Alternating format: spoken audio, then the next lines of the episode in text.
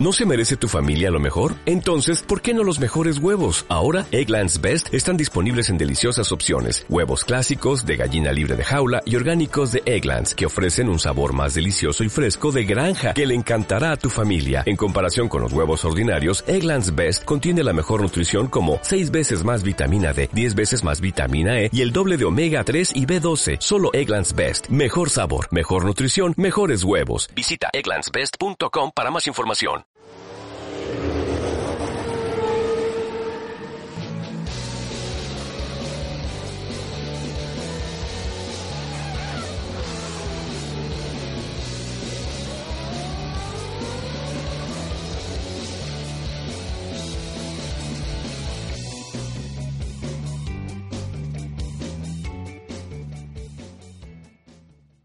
Y muy buenas tardes, gente autodinámico. Yo soy Gabo Salazar y sean ustedes bienvenidos a Radio Dinámico, el podcast oficial de Autodinámico. Ya me quedé sin aire. Axel, ¿cómo estás? Señoras y señores, qué gusto de estar una vez más con ustedes en esto que es Radio Dinámico para hablarles de todo lo que tiene que ver con coches, de todo lo que nos apasiona, que es el mundo obviamente de los coches y de la competición.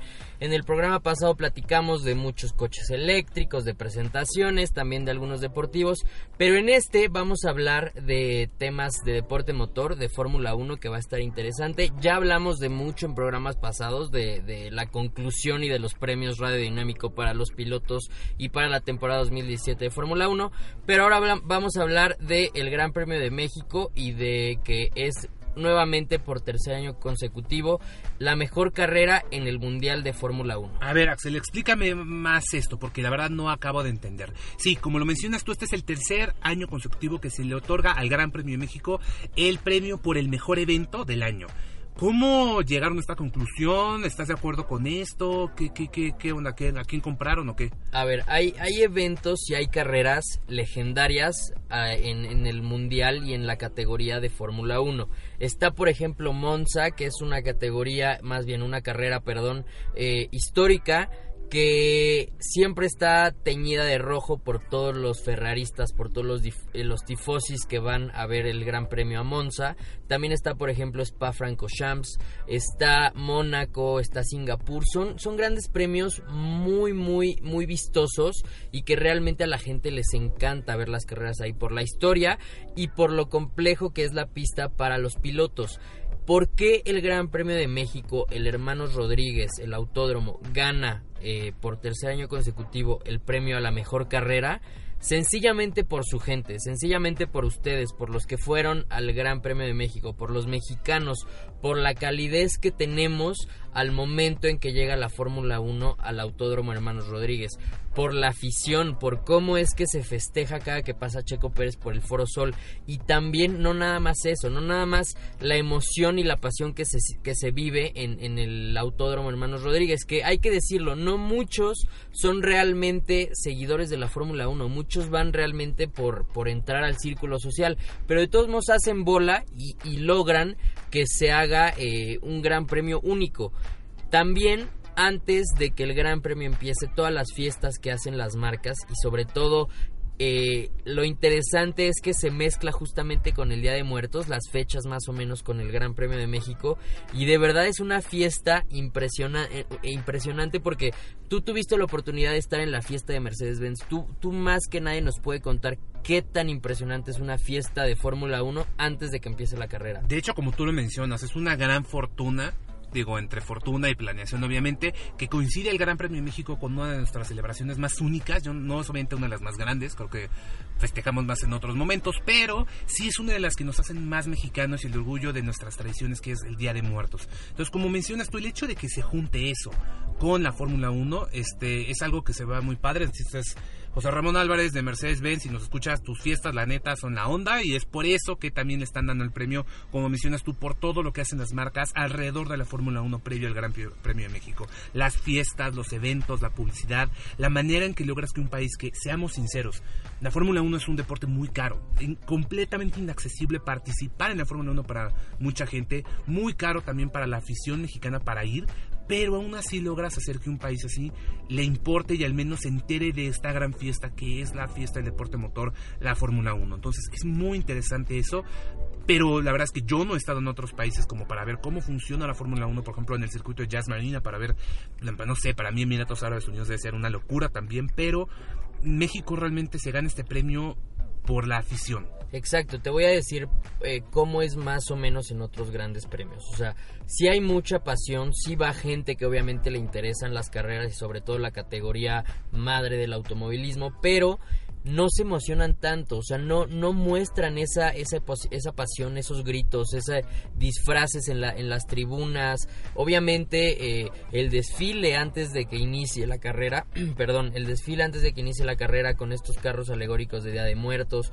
O sea, realmente es una fiesta convertida a carrera y es por eso que no nada más la FIA lo ve como el mejor evento, sino los pilotos les encanta venir a México porque de verdad todo se vuelve fiesta en, el asfalto del hermano Rodríguez y también en los eventos, como mencionas, antes de que empiece la Fórmula 1. Así es que felicidades a todos nosotros, felicidades porque por tercer año consecutivo somos el mejor gran premio de la Fórmula 1 en el mundo y seguramente el siguiente, porque algo tengo que decirte, el año pasado no lo vi, no vi la carrera y todos los preparativos para la carrera, todo lo que conlleva la carrera tan tan bien eh, construida y tan bien rematada en, en, conjunto con el Día de Muertos como este año. Así es que yo espero para el siguiente año que sea una fiesta todavía más grande y obviamente en los primeros años de esta época moderna de la Fórmula 1 en México, no había tantas personas que estaban interesadas en ir. Año con año se están sumando seguidores de la Fórmula 1 y eso también es muy bueno tanto para el deporte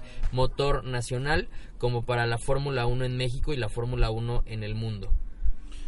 Pues bueno, esperemos el próximo año que se ponga mejor todavía la fiesta. Eh, hay muchas situaciones políticas que van a pueden llegar a afectar. Esperemos que no sea así el caso, pero pues esperemos el próximo año. Hablando de Fórmula 1, hay una noticia que a mí, a ver, a mí que yo sabes que yo no soy exactamente el, ahora sí que el más conocedor al respecto, ese título te lo dejo a ti, pero explícame bien cómo está la asociación de Alfa Romeo. Esto me llama mucho la atención. Alfa Romeo era una marca muy, muy famosa en la Fórmula 1 hace 30, 40 años. Así es. Y ahora vuelve a la Fórmula 1, pero no exactamente porque no hace el coche y no hace los motores. ¿Cómo está esto? Pues mira, es tal cual una relación comercial con Sauber. Lo que hace Alfa Romeo es regresar, sí, y para los seguidores más antiguos de la Fórmula 1 es una noticia espectacular porque como bien dices, en, un, en, en el inicio de la Fórmula 1 eh, Alfa Romeo fue los primeros que dijo, órale, apuesto por esta categoría. ¿Sabes qué? Va a haber una categoría de carreras, vamos a desarrollar coches de cierta, de cierta forma, que se llamen Fórmula 1, porque van a ser los más rápidos, que tengan las mejores configuraciones y demás. Y Alfa dijo en su momento, ¿sabes qué? A mí me gusta, yo soy de esas marcas que me gusta la competición y que me gusta demostrar que yo puedo ganarle a otras marcas, entonces órale, me aviento por la Fórmula 1. Y es por eso que eh, fue una noticia tan buena para todos los seguidores y entusiastas de la Fórmula 1 porque regresó una marca histórica, regresó una marca que ganó mucho en la Fórmula 1 y que sobre todo contribuyó a que se construyera como conocemos hoy en día la Fórmula 1. Tú sabes eh, por qué se da y por qué vemos en las versiones y en las variantes más radicales de Alfa Romeo el cuadrifoglio verde? Según yo, si no me recuerdo, no me falla la memoria, era porque en los 50 creo uno de los pilotos fue justo que puso eso como un símbolo de, de suerte, el trébol de cuatro hojas en su auto y desde ahí, bueno, no desde ahí, de hecho se retomó esto recientemente, lo del cuadrifoglio verde. Así es. En, en, ese tiempo no recuerdo exactamente qué piloto fue, pero fue un piloto muy famoso de Alfa eh, tenía un, un, panorama muy complicado para el fin de semana, pero si ganaba la carrera podía quedarse con el campeonato del mundo. Encontró un trébol de cuatro hojas, lo pegó con no sé exactamente qué, pero lo pegó. Hoy en día lo, lo, no, ni de chiste le pondrían porque aumenta medio gramo de peso, entonces Exacto, no podría hoy. Exactamente, lo pegó en, en la parte frontal de su monoplaza, ganó la carrera, ganó el campeonato del mundo y es por eso que es tan representativo el trébol de cuatro hojas para Alfa Romeo. Pero bueno, entrando justamente al tema, eh, Alfa llega a, suplir en temas comerciales, en inversiones, en, en, capital para que el equipo crezca a Sauber, que es una escudería que también ya lleva bastante tiempo en, en la Fórmula 1, que fue justamente donde debutó Checo Pérez y donde debutó Esteban Gutiérrez, los dos mexicanos en la Fórmula 1. Y pues tal cual es una es una conjunción donde el equipo se va a llamar Alfa Romeo Sauber, o sea, vamos a ver los colores de Alfa Romeo y el logo de Alfa Romeo y el cuadrifoglio verde en los monoplazas, que eso a mí personalmente se me hace increíble que podamos ver esto en, en, en la parrilla de salida y en los monoplazas que corran. Y pues es justamente eso, Alfa Romeo regresa como, eh, pues digamos, como el que va a poner un poquito de dinero para el equipo. Para Pero que el es más crezca. un patrocinio, el, el motor, El, motor va a ser Ferrari, Sauber tiene motores Ferrari. que pues al fin y al cabo es parte del grupo de Alfa Romeo, entonces Pues va a estar bueno, o sea, va a está ser... interesante, o sea, ¿por qué tener al hermano menor compitiéndote ahí mismo? Está, está, está curioso, no sé. Pues eh, fue más tema de, de Alfa, de, ¿sabes qué? Quiero regresar porque por ahí estaba escuchando que justamente los directivos de Alfa dijeron, ¿sabes qué? Necesitamos darle, eh, regresar esa parte de Alfa que se ha perdido a lo largo de los años. Que yo pienso personalmente que regresó con el, con el Julia, esta, esta nueva era de Alfa donde los coches ya son otra vez o se están acercando a lo que eran antes, por ejemplo, recordemos al Alfa 8C, eh, a los Alfa 147, a los L-Speed, todos estos coches que eran, eh, sí, muy italianos, pero también te daban muchísimas sensaciones de manejo y eran unos deportivos únicos. Yo lo veo como un, como más una jugada mercadotécnica por parte de Alfa para el mercado estadounidense. Dado ahorita justo por los nuevos dueños estadounidenses de la Fórmula 1 y la misma idea que Alfa ha querido levantar, Alfa y Fiat han querido levantar fuerte en Estados Unidos desde hace muchos años y nada más, antes no tenían los productos para hacerlo, Alfa no tenía nada que ofrecer en Estados Unidos. Julia y Stelvio son los autos que hacen la diferencia en los Estados Unidos. Para mí yo lo veo como eso, más bien como una especie, una, un gran show publicitario para que la gente diga otra vez, hey, Alfa, recuerden, existen y se vuelve una marca más, más conocida, sobre todo para el público norteamericano. Yo así lo veo. Estoy de acuerdo, tal cual es un soporte comercial que Alfa va a dar a la escudería, pero ahí va a estar el nombre. O sea, el nombre principal de la escudería va a ser Alfa Romeo Sauber F1. Así es que, como bien dices, es un escaparate gigantesco para la marca y esperemos que el rendimiento sea bueno porque al tener motores Ferrari, pues van a tener que estar un poquito más arriba en la parrilla de salida, sobre todo porque ya están probados los motores en esta temporada 2017 y se supone o esperamos que sea un desempeño mejor el de Sauber porque últimamente han estado hasta el final de, de Sí. los lugares. Pues esperemos que así sea para la próxima temporada, lo veremos.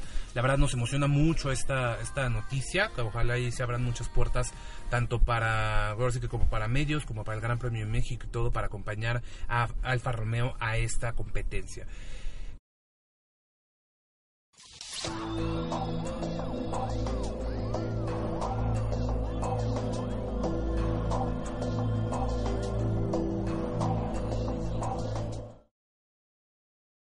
¿Qué más, Axel?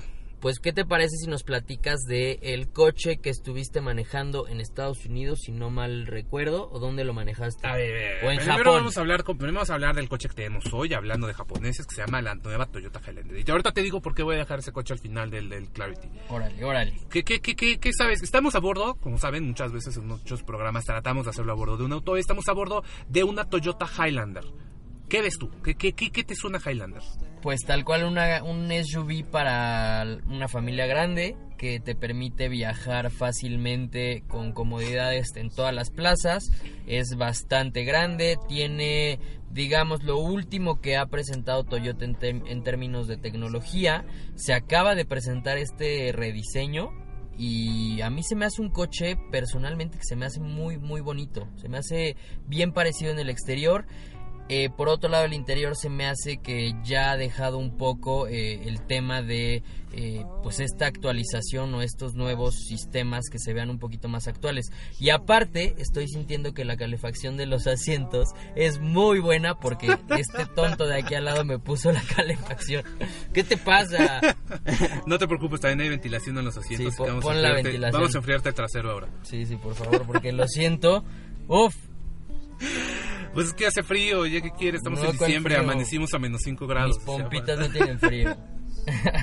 Señores, pues sí, esta es la Toyota Highlander. Vamos a platicar un poco acerca de este vehículo que Toyota nos mandó. Yo coincido con todo lo que tú dices, pero yo veo algo muy en particular aquí, que este es un coche hecho para los estadounidenses.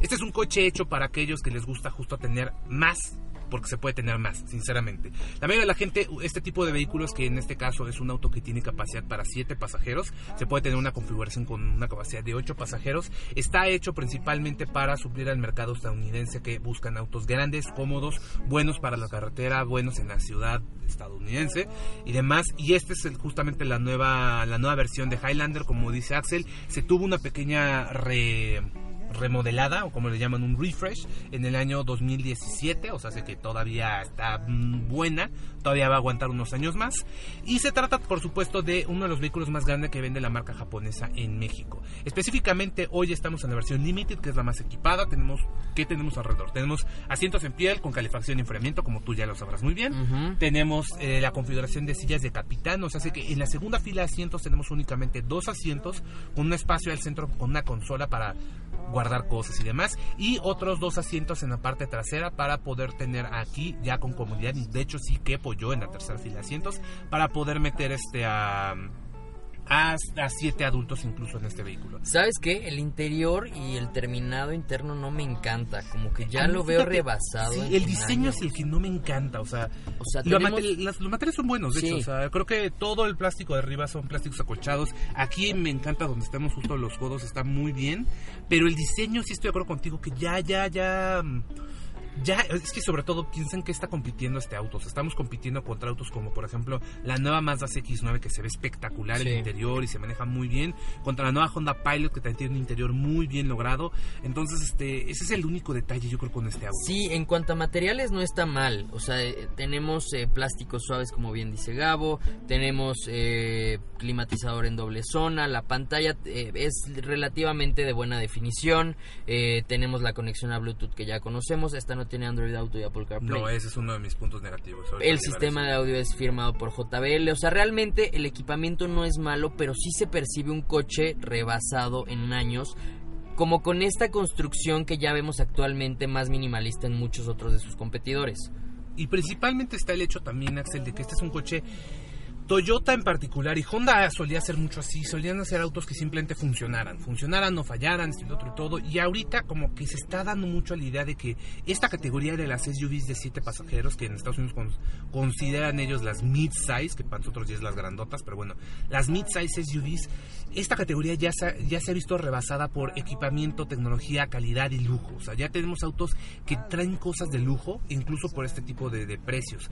Entonces, eh, Highlander sigue siendo uno de los coches más cómodos para siete pasajeros. El manejo, la verdad, eh, llevo poco manejándola, pero se maneja muy bien. O sea, no hay sorpresa, no se maneja tan deportiva a lo mejor como una Mazda CX-9, pero al fin y al cabo no es su objetivo. Trae un motor V6, si no me equivoco, de 3.5 litros con 200, casi 300 caballos, 295 caballos de fuerza y la caja es una caja automática de 8 velocidades, que de hecho es muy similar a lo que ya encontramos también en el nuevo Toyota Camry. El manejo es bueno, no me gusta que no tenemos una versión all-wheel drive, cosa que sí encontramos en algunos de su competencia. Eh, me gusta mucho el manejo, me gusta mucho, este, en general es un coche muy, muy sencillo, aceptemos muchos de estos autos los van a traer la, parte inexperta en el manejo de la familia, lo van a traer a veces de primer coche algunos adolescentes, lo van a manejar algunas señoras, los van a manejar algunos papás que están ahí medio lidiándose con los hijos. Un coche que tiene que ser fácil, y es fácil realmente, una buena visibilidad y todo pero como digo es específicamente para un tipo de persona que busca este auto de confort familiar en México y en Estados Unidos está hecho para pues cualquiera porque ya les encantan los coches grandes. Totalmente y ahora eh, rivales, ahí es donde se pone la cosa interesante porque cada una de, las competencias o de los competidores tiene temas eh, aplaudibles y otros no tanto. Esta, por ejemplo, lo que les comentábamos de que ya el interior ya se ve rebasado en años en cuanto a, a vista pero, por ejemplo, tenemos a, la Ford Explorer, tenemos a la Nissan Pathfinder, Honda Pilot, Mazda CX-9 y Kia Sorento. Dentro de estas, yo veo muy similar el interior de Honda Pilot y esta. Eh, también, por ejemplo, Ford Explorer tiene un, interior muy similar. El exterior de Explorer me gusta mucho. De hecho, se me hace eh, que tiene mucho carácter la Explorer. Pero el interior, por ejemplo, sí se ve muy gringo, sí se ve muy eh, grande todos los paneles. eh, los plásticos, como decimos, son suaves, pero sí los paneles ya se ven eh, muy grandes y, tal vez de no tan alta calidad abajo. Yo difiero contigo en un par de cosas. Yo creo que esta, para mí este SUV no se va contra la Pilot. La Pilot acaba de ser rediseñada hace poco y la verdad en exterior es muy discutible. Creo que se ve eh, X. El, el interior me gusta mucho. Su calidad de ensamble y todo me gusta más. Se siente un poco más de mejor ensamble. Yo más bien diría que esta se va mucho contra Pathfinder. Pathfinder y Sorento, que son interior que no se ven muy nuevos, en mi opinión. Incluso la, misma Sorento ya no es vieja, pero. A mí Sorento sí, sí se me hace que se ve mejor que esta. ¿eh? ¿Tú crees? Sí, no, yo creo me gusta sí. más cómo se ve esta. Definitivamente, eh, en cuanto a calidad, CX9 es la que está arriba. Sí, del segmento. CX9 se ve, se ve y se siente muy bien. Sí, la verdad es que sí, y tanto en exterior como en interior, ¿eh? aunque tal vez en, en, en espacio en la tercera fila es donde CX9 no tiene tantos... eh, No, ahí el premio yo creo que en la tercera fila, si quieres realmente llevar a siete pasajeros, siete adultos, Highlander es, de las, es la más amplia, si no me equivoco, seguida por Honda Pilot. De hecho, la tercera fila, por ejemplo, de, de Explorer es muy apretada, la SX9 es muy apretada. Eh, los autos justo para llevar a siete pasajeros son estos que acabamos de mencionar. Eh, yo creo que Pilot, yo que Highlander, yo la veo mucho, ¿sabes dónde, Axel? La veo como para aquel que quiere un coche fácil, pero que también tenga un muy buen equipamiento y todo. Porque, por ejemplo, mucha gente se va con Pathfinder. Pathfinder es un coche, para mí se me hace increíblemente aburrido. No tiene propuesta, no tiene chiste, parece un centrota. Que para muchos es bueno. Dicen, ah, pues un coche sencillo. No, para mí, muchos coches Nissan son. gritan, no sé de coches y no me importan los coches, pero quiero un coche. Entonces, aquí hay un Nissan para ti. Para mí es mucho de eso, no te enojes Nissan, solo muchos de tus coches son un poco inspiradores. Y Pilot es, y, y Pathfinder es uno de ellos. Highlander se me hace como un pasito arriba. Highlander se me hace un coche muy fácil, con el cual vivir, con un buen equipamiento y todo, muy fácil. Hay muchas soluciones muy, muy, este, inteligentes que me han gustado en este auto, la verdad que eso se los tengo que aplaudir a, a ellos. Por ejemplo, esta consola central, si ves acá, qué buena manera de abrir, o sea, fácilmente ya la tapita, ya tienes acceso a una enorme consola central, solamente deslizando estos dos paneles, ¿ok? Muy bonito. eso sí, muchísimo espacio eh, para poner cosas en Por el ejemplo, interior, ¿eh? conectas acá, tienes 8 puertos USB en todo el auto. Conectas acá tu USB y tu teléfono está acá arriba, que tiene un lugar acá especial para poner tu teléfono o cosas que quieras en la parte de arriba. Pero ¿cómo pasas el cable sin que se vea feo? Fácil, lo pasas por esta tapita y ya. Tiene este tipo de soluciones, es lo que me gusta, que, que Highlander tiene soluciones inteligentes para hacer de este coche un poco más útil en la vida familiar. ¿Cómo estamos hablando de precio específicamente para compararla? Pues mira, eh, empezamos la Highlander LE en 565 mil eh, pesos. Eh, tiene pantalla multiinformación, táctil de 6.1 pulgadas, espejos laterales eléctricos, eh, calefactables y demás. O sea, realmente es un interior correcto, pero básico. Y después nos venimos a la que tenemos ahorita, que cuesta es la Highlander Limited, que cuesta 736.400 pesos. Ya es bastante dinero que pagar por una Highlander. Y hay todavía una versión más arriba que esta, o no sé si esta es la que tiene Blu-ray, ¿no? Esta no, esta tiene no Blu-ray. es. No, esta. Esta es la Highlander con techo panorámico que cuesta 736.400 pesos. Oh, espérame, dame un segundo. No, no, no, no, no, los, los estoy mintiendo. La que cuesta 736.400 pesos es la que incluye Blu-ray. Esta es la que tiene el techo panorámico que cuesta 713.000 pesos. Eh, ¿Cómo se te hace el precio? Realmente por ahí están todas las de la categoría. Hay unas que están más arriba, hay unas que están más abajo. A mí en precio se me hace en la parte alta del segmento. Está en la parte alta del segmento, también en espacio está en la parte del segmento, es la parte buena. Pero si el precio es alto, yo creo que para la gente que le gusta la marca Toyota, que saben que son confiables, son durables y todo está bien, eh, no se me hace realmente como que nada... No le destaco mucho a Highlander más que el espacio interior. Yo creo que lo que más tiene que ofrecer es espacio. Si buscas mucho espacio para tus bicicletas, tus equipaje, personas, todo, Highlander es de lo mejor que tienes para, esto. Fuera de eso, hace un coche sencillo. Sinceramente, no le destaco nada en particular.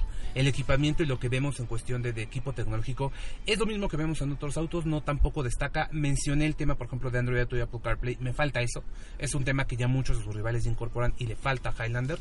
En general Toyota le ha costado un poco eh, entrar a esto. Trae el aire acondicionado automático tres zonas, esperado en la categoría, espejo electrocrómico esperado, techo panorámico esperado, o sea, in- insisto, o sea, esta camioneta brilla por ser un paquete completo y ya. ¿Dirías que ya le hace falta un cambio generacional? Aguanta un año, Ah, no aguanta tan, o sea, todavía aguanta. La verdad es que no se ve, por ejemplo, para mí este, este Pathfinder le urge.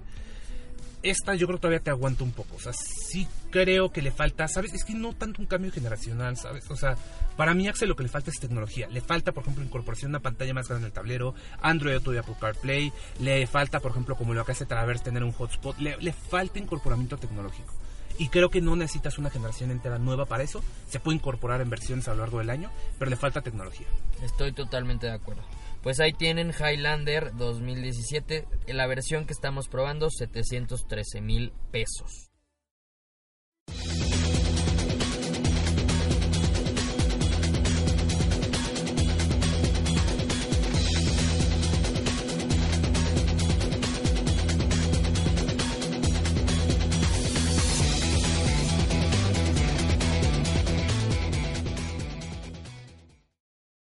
Y bueno, eh, ¿qué más tenemos? ¿Qué más? Por último, les dejamos una prueba que tuve, que de hecho no quería yo a meter mucho el tema porque la razón por la que lo estoy posponiendo tanto es porque este coche eh, de hecho no va a llegar a México. Esta fue una presentación que tuve oportunidad de ir a los Estados Unidos a San Francisco, pero esta fue para Honda USA que me invitó a probar el nuevo Honda Clarity PHEV.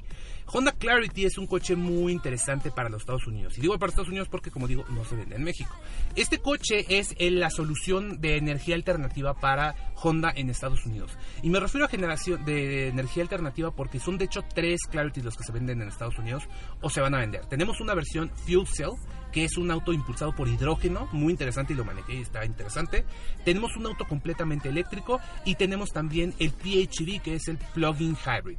El que fuimos a conocer fue el plug-in hybrid, que es el que se va a vender en los 50 estados de los Estados Unidos y Japón. En Japón se va a vender todos estos autos. Y es un auto que básicamente tiene básicamente tiene todo el equipamiento necesario con respecto a un Honda moderno. De hecho, algo que me gusta mucho de este auto es que Axel no estaba... No, ¿Qué pasa, Axel? Adiós, señores, adiós. Me gana el parquímetro, denme unos segundos y vuelvo. Tú sigue contando del Clarity. Ok. Bueno. O, o lo paramos. No, no, Dale, dale, dale. si me quieres abandonar. Está bien. Ya que, regresa Axel, déjenme les les platico un poquito acerca de mi Clarity. Está el tema entonces de Clarity, ¿no? Como les digo, este es un coche con energía alternativa. Vean las imágenes en internet, me encantaría saber su opinión, porque es un coche muy raro en cuestión de, de, de, pues de, de prestaciones, un coche raro en diseño, es muy discutido la manera en que se ve sobre todo la parte trasera. Entonces, pues es una verdadera lástima cómo se ve la parte trasera. En mi opinión, no me gusta porque tiene estas salpicaderas en las ruedas traseras, como se ve un coche viejo. Entonces, es, medio chistoso. Lo interesante de este auto son, es la parte motriz. En el PHEV en particular de Clar- Clarity, tenemos un motor 1.5 litros con ciclo Atkinson que tiene una batería de 17 kilowatts hora con un motor eléctrico, por supuesto. El auto tiene un rango estimado de 75 kilómetros 100% eléctrico, el cual es muy bueno. De hecho, únicamente le compite el Chevrolet Volt, Volt con B chica. Y también tenemos este un motor a gasolina que les mencioné, el 1.5 litros. La combinación de estos dos hace una potencia muy buena, cercana a los 200 caballos de fuerza. Pero lo que más me gusta a mí de Clarity es que es un coche híbrido enchufable que se recarga también en dos horas en un conector rápido, se puede recargar en 12 horas en un conector normal. Pero lo que más me gusta es que este es un coche que se siente lujoso, se siente bien, se siente bonito. Es realmente inspirado en el nuevo Accord que salió en los Estados Unidos, que se ve muy bien. Y es un coche que simplemente te da esa sensación, este balance entre lujo, entre autonomía, entre ecología y todo esto, para un coche que además de todo, sí tiene la gran ventaja de ser un Honda grande, de ser un coche amplio para cinco personas. Muchos de los autos híbridos que hemos conocido, dígase por ejemplo Prius, Ioniq o algo, son coches raros. Este coche sigue siendo raro en el exterior, pero en el interior es un coche casi lujoso. Se acerca mucho a Acura en términos de acabados, en términos de innovación, de tecnología y todo. Y para se incorporar las nuevas tecnologías, eh, todas las nuevas tecnologías que tiene Honda, eh, como es por ejemplo su sistema de entretenimiento con Android Auto y Apple CarPlay, una pantalla en lugar de agujas eh, normales en la parte de central también, montones de cosas que la verdad sí nos gustan mucho de este auto. Entonces, Eh, pues, es un coche que, como digo, no va a llegar a México. En Estados Unidos se va a estar comercializando dos versiones: una versión de 32 mil, 33.600 dólares y una versión de 36 mil dólares. Estas dos versiones es la versión normal, digamos, solamente le llaman así Clarity, y la versión Touring, que es la versión que usa siempre Honda para sus modelos más equipados, que ya trae asientos en piel. Hay uno que ellos llaman que es como una especie de gamuza gamuza alcantara en los paneles de las puertas que se siente muy bien, que da este toque de refinamiento, insertos tipo madera, en fin, Ah, ya volvió Axel a buenas horas. Hola, hola, ya se acabó el programa. ¿Qué? Todavía no. Ya acá estoy terminando nomás de comentar justamente sobre Clarity. Este auto con impulso eléctrico y también, por supuesto, con impulso a gasolina. Pues este es justamente Honda Clarity. ¿Qué te parece? Pues me parece bien. me parece perfecto todo lo que acabas de platicar. niño que lo despierta el profesor en la escuela. ¿Qué opinas de esto? No, pues están muy bien los aztecas y los olmecas y todo. Sí, muy bien. No, pero ¿sabes qué? Para, para concluir, se me hace que tú que tienes la oportunidad, tuviste la oportunidad de manejarlo y saber qué coches sí se venden en Estados Unidos y qué coches tienen, eh, qué costo allá, qué equipamiento tienen y por qué no llegan a México, se me hace que tener esa, eh, digamos, ese conocimiento para poder comparar da muchísimo pues sí, muchísimo conocimiento para poder justamente tener esta comparación con los híbridos que se venden acá en México. Por ejemplo, tú lo verías en México, ¿por qué no lo ves? Eh, ¿Y por qué la marca dice que no lo va a traer? No sé si ya lo comentaste. Pues mira, no he hablado directamente con Honda México, pero yo voy a asumir que lo que siempre dicen que es el costo, que será un coche muy costoso. Personalmente no lo creo, yo creo que si este auto llega a México llegaría en 700 mil pesos. Suena mucho, pero tomemos en cuenta que, por ejemplo, el Chevrolet Volt, Volt con B chica, cuesta eso y Clarity viene mucho mejor equipado, viene con una mejor calidad interior, se maneja mejor. Lo único que le gana a Volt es que tiene un poquito más de autonomía eléctrica. Hablamos de que Clarity tiene 75 kilómetros y Volt está rondando los 85. Entonces un poco más, nada más. Pero personalmente creo que en Estados Unidos están haciendo, sobre todo en el estado de California, muchos esfuerzos por tener energías alternativas y que han funcionado. Tú vas a Estados Unidos, vas a Los Ángeles, ves Teslas, ves Leafs, ves i3, ves todos los coches en modelos híbridos. Realmente hay un gran esfuerzo por parte de las marcas que se ha logrado para hacer que se bajen los consumos de, de combustible y se ha logrado. Tan es así que el estado de California ya va a quitar el subsidio que daba a los autos eléctricos porque ya son muchos. Oye, y pensando particularmente en Honda de México, creo que ya le hace falta también un coche híbrido. Ah, pero ahí viene así me la sé. ¿Ah, sí? Ya viene el próximo año, se presenta a nivel global un coche híbrido específicamente. Venga. Y ese sí sé que va a venir para México. Sí estoy de acuerdo contigo. Algo que poca gente sabe, Honda de hecho ahorita dirán, oye, pues no hay ni un coche híbrido. Ahorita no. Pero Honda de hecho fue de las pioneras en traer coches híbridos. ¿Te acuerdas del Z? ¿Qué? ¿Cómo? CRZ. CRZ, claro. ¿Qué demonios será eso? No sé, pero un coche híbrido. No, bueno, pero también, o sea, ese, ese coche híbrido no funcionaba como híbrido. no entendí cuál era o su sea, punto en la vida. Yo, pero... yo cuando lo manejé ni siquiera, ni siquiera sentías en qué momento estabas con el eléctrico, en qué momento actuaba, en qué momento te estaba recuperando energía. Realmente era un coche que se decía híbrido, pero que no funcionaba como tal. Bueno, pero también tenías, por ejemplo, el Civic híbrido. Lo hubo también a la vez en México. Ese sí. O sea, Honda ha sido una marca que ha sido también pionera en el tema de, de, energías alternativas. Sus autos hidrógeno en Japón se han vendido bien. Han invertido mucho en el tema también de impulso hidrógeno y todo. El problema es que en México no nos ha llegado nada de eso últimamente. Pero el próximo año va a cambiar. Esperamos ya tener noticias de un Honda híbrido que esperemos dar competencia tanto al, por supuesto, Toyota Prius, que es el superventas de los híbridos, y al nuevo también, que luego platicaremos próximamente, al Hyundai Ioniq. Perfecto, mi querido Gabo. Pues muchos híbridos, muchos eléctricos, pero también aderezándolo con deporte motor. Un programa muy polivalente que la verdad es que... Que no se quejen, aquí vamos de todo. Y qué gusto que nos aventamos ya estos programas juntos. Ya, ya, de aquí a que termine el año ya estaremos juntos. Así, sí, caray. Pero así. Axel, muchísimas gracias por darte el tiempo para pasar acá para platicar con nosotros. Gracias a ti, querido Gabo. Nos escuchamos en la próxima con mucho gusto. Gracias, gente de Radio Dinámico. Nos escuchamos en el próximo episodio. Por favor, síganos redes sociales. Recuérdanos, Axel. Mis redes sociales, Twitter como arroba AXALC. Y a mí me pueden seguir como Gabo Salazar 21. Esto fue Radio Dinámico y nos escuchamos en el próximo episodio. Bye.